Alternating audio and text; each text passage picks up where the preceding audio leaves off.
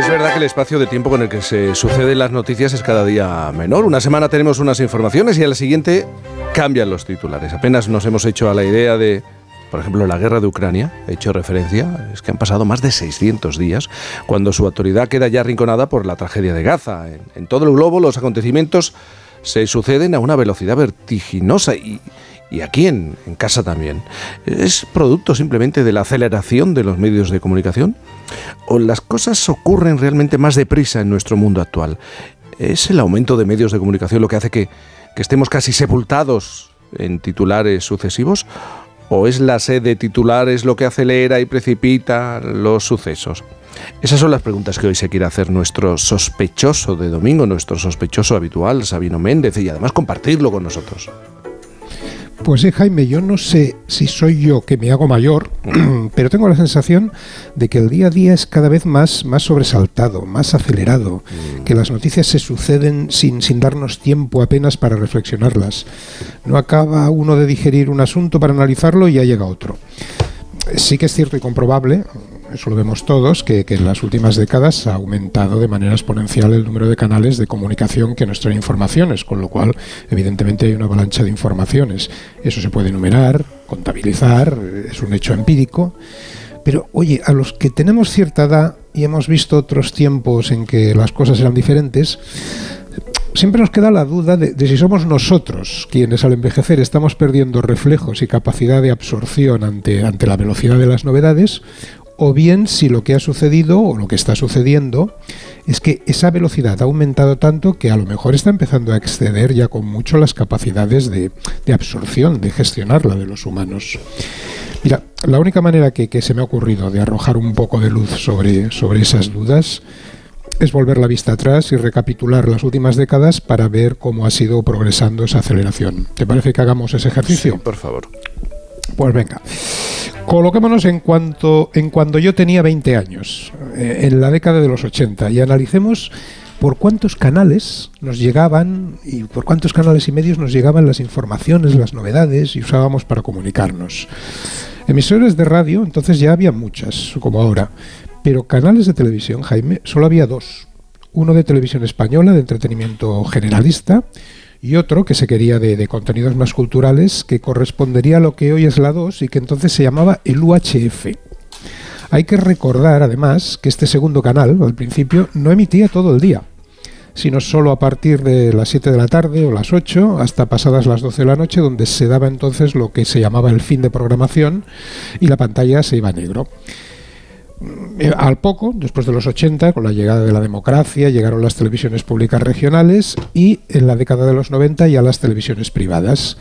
Desde ese momento todo ha sido un crescendo hasta llegar a la televisión digital y los actuales multicanales de Netflix o Movistar, donde ni aun queriendo te lo puedes ver todo. Si a eso añadimos la posibilidad de consultar todos esos canales por los móviles y los propios canales y plataformas propias de los móviles, evidentemente, pues sí ha habido un crecimiento vertiginoso de la cantidad de informaciones que nos llegan al cabo de un día. Con el teléfono, igual.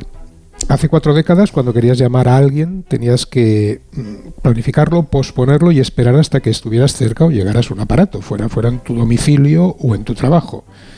Existían incluso en la calle cabinas con teléfonos públicos de monedas por si tenías que hacer una llamada urgente.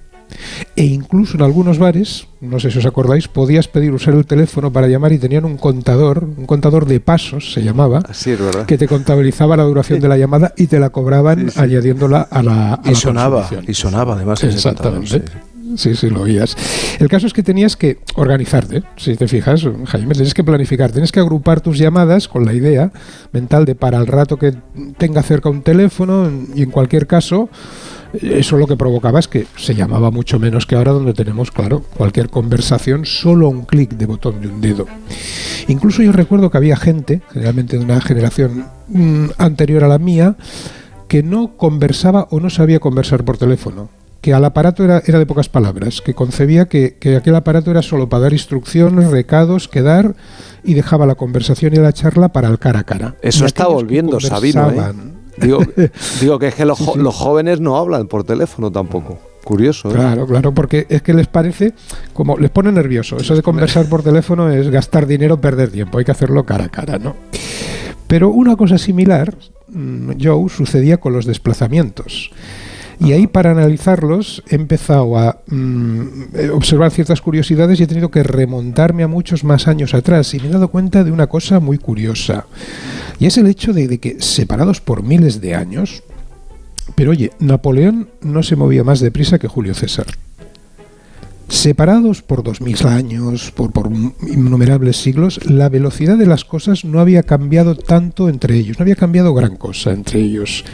Esa, esa aceleración vertiginosa en todos los órdenes, en el transporte, en las comunicaciones, se ha producido en el último 1% de la historia de la humanidad. Es una cosa muy reciente. De hecho, Fernand Braudel, un historiador francés, ha recabado los datos comparativos y los ha puesto en relación. Y entonces descubrimos que en 1789, el año de la Revolución Francesa, al final del siglo XVIII, la velocidad máxima de una diligencia era de 16 kilómetros por hora. 16. Claro, la, diligencia era un, aparato muy grande que tenía que ir despacio porque los caminos eran malos, llevaba mucha gente dentro, era de equilibrio precario. Es decir, cualquier mountain bike de hoy en día, cuando la cogemos para salir a un paseo, vamos más rápido de lo que se desplazaba el ser humano en 1789. En 1825, la locomotora de vapor ya sube esa cifra a 20 km por hora, la primera locomotora de vapor. Pero ha de pasar medio siglo hasta 1870 para que precisamente las primeras bicicletas, ese aparato que ahora es tan, tan común y modesto, establecieran el récord de velocidad máxima en 27 km por hora a través de los primeros eh, velocípedos. ¿Os acordáis aquellas ah, bicicletas con una rueda muy grande? Sí, señor. Bueno, pues está datado que se, se controló el récord de velocidad máxima y de los velocípedos era de 27 kilómetros por hora, que ya era para la época, vamos, todo un récord. Ahora bien, en solo una década viene el, primer gran salto. Llega el de 1870 a 1880, llega el desarrollo de la tecnología de esas locomotoras de vapor, llega el primer tren de vapor y pronto, en 10 años, se salta de eso a alcanzar velocidades de 160 kilómetros por hora, que para la gente de aquella época mm, fue como entrar en otra dimensión. La tecnología del tren de vapor provoca el coche de vapor, que alcanza los 200 kilómetros por hora en 1906, y ya en 1919 llegan los primeros aviones, en la Primera Guerra Mundial, que consiguen los 260 kilómetros por hora. De ahí, evidentemente, en este último siglo ya ha sido todo un crescendo. En pleno siglo XX a la que pasan 50 años nos ponemos en los 1000 kilómetros por hora de los aviones de combate a reacción y con la carrera espacial ya se ha disparado todo desde los primeros cohetes que alcanzaban 7000 kilómetros por hora a las actuales sondas espaciales que pueden llegar a los 360.000 kilómetros por hora. Si hiciéramos una curva, una especie de gráfico de, de esas velocidades comparadas con los años, de esas velocidades en el tiempo, veríamos que la curva pegaría un subidón impresionante en los últimos 100 años. Y lo que es muy curioso, Jaime, es que esa curva se parece mucho a la que registra el aumento de publicaciones científicas desde la época del 1600 hasta nuestros días. El aumento de publicaciones especializadas de ciencia, fíjate qué curioso, corre paralelo al aumento de la velocidad. Es decir, en los últimos 200 años los científicos han pasado de ser una significativa minoría de la población a superar en número a los miembros del clero y de las Fuerzas Armadas en todo el occidente más civilizado. Son tasas de crecimiento que se han mantenido desde Isaac Newton. Así que, bueno, oye, como conclusión, frente a toda esta aceleración vertiginosa, yo creo que, que, podemos consolarnos pensando que a mayor velocidad agobiante que tenemos a nuestro alrededor, mayor ciencia hay también para defendernos del Alzheimer, del cáncer, de, todas esas cosas que nos perjudican.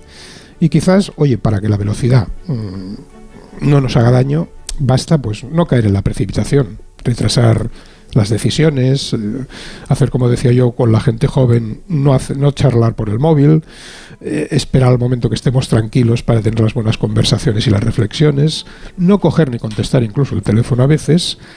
Y la ventaja es que, oye, mmm, cuanto más mmm, trenes, cuanto más corran los trenes, pues más trenes habrán y por tanto los trenes seguirán pasando siempre, con lo cual podemos ignorarlos y coger el que más nos convenga en el futuro.